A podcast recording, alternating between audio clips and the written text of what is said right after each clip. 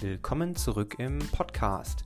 Diese Woche habe ich den Alex bei mir im Podcast dabei. Zusammen reden wir über das Thema Mobilitätstraining, warum es wichtig ist, an seiner Beweglichkeit und Mobilität zu arbeiten und wie man es schafft, ein bisschen Beweglichkeitstraining in den Alltag einzubauen. Viel Spaß beim Zuhören.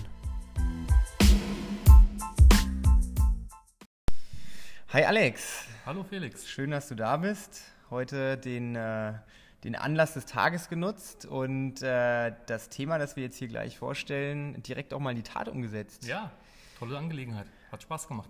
Mobilitätstraining, Mobility Training, das ist das, was wir heute so ein bisschen vorstellen wollen. Ja. Aber bevor wir damit anfangen, äh, stellst du dich doch mal vor, weil ich glaube, die meisten, die hier zuhören, die kennen dich zwar oder kennen deine Stimme, aber ich glaube, nur die wenigsten wissen überhaupt, seit wann du hier bist und wie du zu uns gekommen bist. Klar, gerne.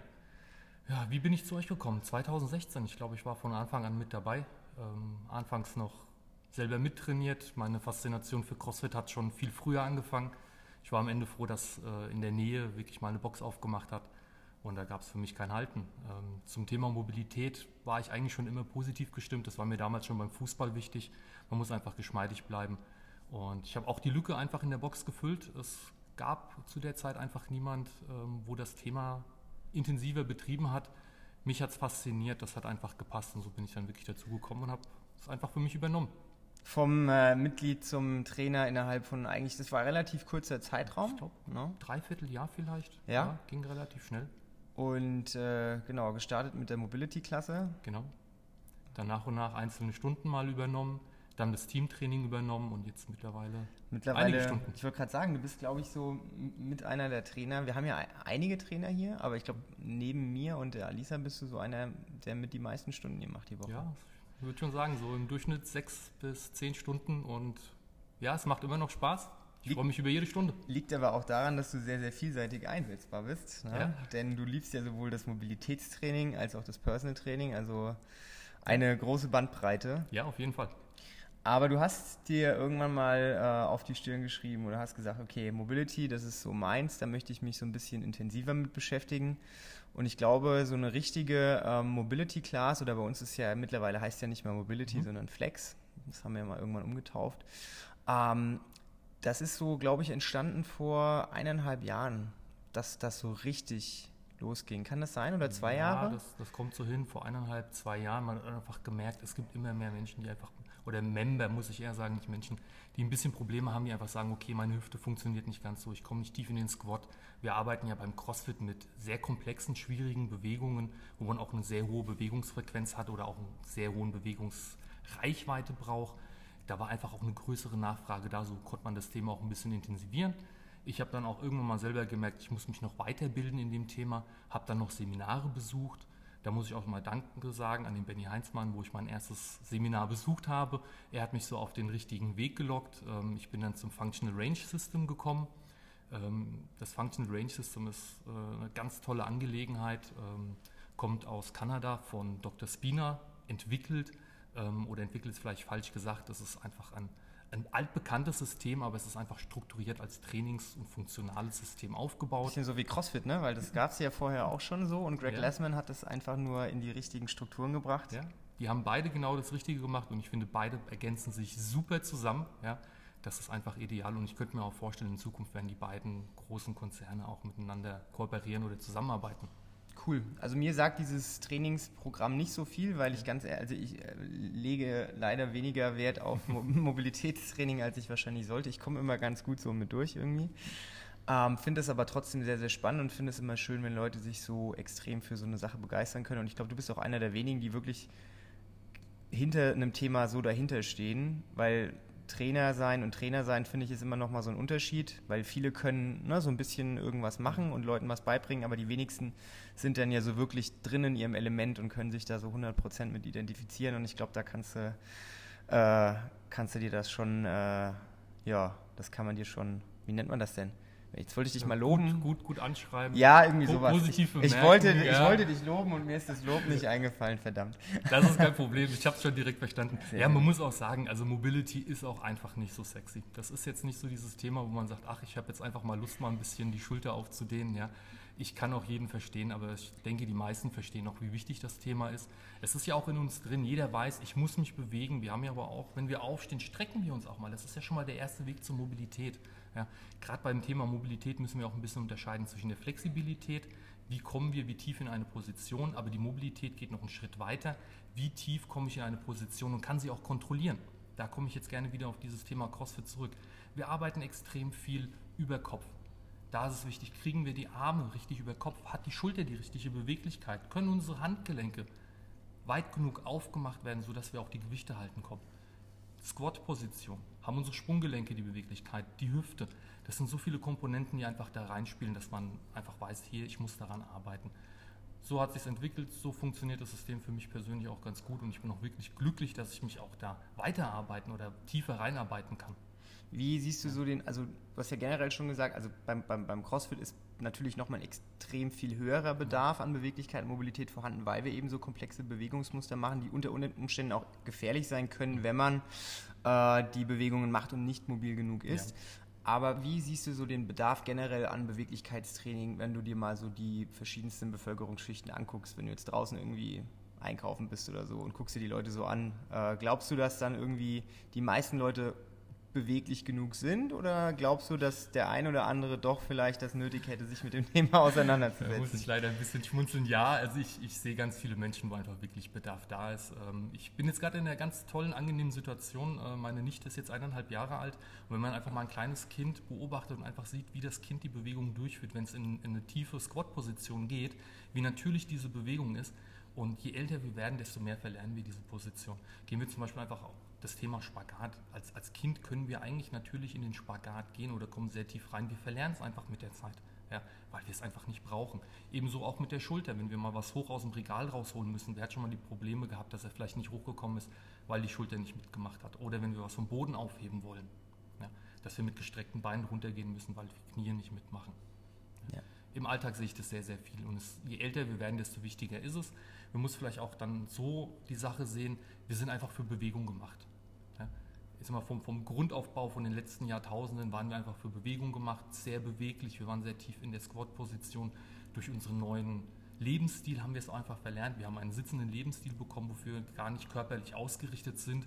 Und so verlernen wir das auch einfach. Der Körper oder das Gehirn hat einfach so eine Schutzfunktion. Ich brauche diese Bewegung nicht, ich muss sie nicht durchführen. Deswegen blockiert das Gehirn einfach deine Muskulatur und sagt, hey, die Position brauche ich nicht, die wird gestoppt. Das ist mir einfach zu gefährlich. Ja? Dass eine Schutzfunktion sagt, da brauche ich nicht hin, stopp. Deswegen lässt der Körper es auch nicht mehr zu. Wenn jetzt so, ich sag mal, so der Otto-Normalbürger an das Thema Beweglichkeit denkt, oder sagen wir mal irgendwie, keine Ahnung, so ein Sportler, wenn du jetzt mal so einen Fußballverein anguckst, ne, so die machen ja so pseudomäßig so zwei Minuten, drei Minuten irgendwie ja. Beinrückseite dehnen und dann geht's los mit den Sprints. Und trotzdem ähm, kommen die Hamstring-Probleme. ja. Ähm, was würdest du denn jetzt jemandem empfehlen, der jetzt eigentlich gar nicht so wirklich viel Ahnung von Sport hat und überhaupt, aber sagt, er würde gerne so ein bisschen an dem Thema Beweglichkeit arbeiten und vielleicht auch von zu Hause, so dass er wirklich das, was er zu Hause hat, nutzen kann und nicht irgendwo hingehen muss? Also das Wichtigste ist erstmal beweg dich einfach. Mach, versuch so viel Bewegungsradius wie nur möglich zu generieren. Wir haben jetzt auch ein schönes Video aufgenommen, ähm, die CARS-Routine, das ist eine Morning-Routine, Controllate Articular Rotations, kontrollierte Gelenksrotation.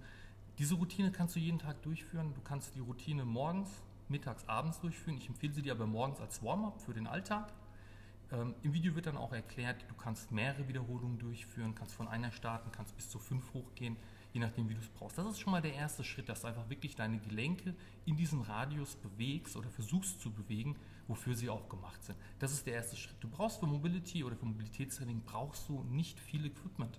Meistens langt vielleicht ein Gummiband, Du brauchst eine Yogamatte, ein Yoga-Block kann auch helfen und damit hast du schon mal die erste Grundausstattung. Die meisten Sachen kennen wir typisch aus der Physiotherapie oder aus der Schule. Ganz normale Dehnübungen, regelmäßig durchführen. Das ist wie Zähneputzen. Man muss sich daran gewöhnen und einfach dranbleiben. Ja, ich glaube, du hast ja vorhin schon gesagt, so das Thema Mobility ist jetzt nicht das sexyste Thema, ja. was höchstwahrscheinlich auch daran liegt, dass es einem meistens danach nicht dieses befriedigende Gefühl gibt, dass ja. man was gemacht hat, weil man, klar, wenn man, ne, wenn die Leute sich vielleicht dein Video angucken, du schwitzt schon so ein bisschen. Ja. Also es kann, wenn man es ähm, beherzt macht, durchaus auch anstrengend sein, aber es bringt den Puls nicht so hoch und die Muskeln brennen genau. danach in der Regel nicht so, deswegen ist es durchaus nachvollziehbar, wenn man das so ein bisschen schleifen lässt, aber ich vergleiche das Thema Beweglichkeit immer so ein bisschen mit der Ernährung. Mhm. Weil äh, wenn du dich eine Zeit lang scheiße ernährst, merkt es der Körper erstmal nicht ja. so wirklich. Ne? Aber wenn du es halt über Monate und Jahre machst, irgendwann kriegst du halt die Quittung dafür. Und bei der Beweglichkeit ist das auch so. Richtig. Du hast erstmal wenig davon, wenn du jeden Tag deine Dehn- und Mobility-Übungen machst, aber wenn du es nicht machst, nach drei Jahren fängt dann irgendwas zu zwicken. Genau. Ne? Und das sind halt lauter so Prozesse, die muss man sich so ein bisschen wie Zähneputzen eben aneignen, jeden Correct. Tag ein bisschen machen. Und ich glaube, da hat man am meisten davon, wenn man sich da ein, zwei, drei Sachen raussucht, ja. die man so in den Alltag mit einbauen kann, die einen auch gar nicht stressen. Vielleicht direkt morgens. Ja. ja also wie genau. du das gerade gesagt hast. Das Video findet ihr übrigens bei YouTube oder bei uns im Studio. Ähm, und ähm, da könnt ihr den Alex extrem gut schwitzen sehen. Und ich glaube, wenn man das so, wie wir das gemacht haben, du hast drei Wiederholungen gemacht, glaube ich, ja, in, in genau. jede Richtung. Und das waren knappe zehn Minuten. Also genau.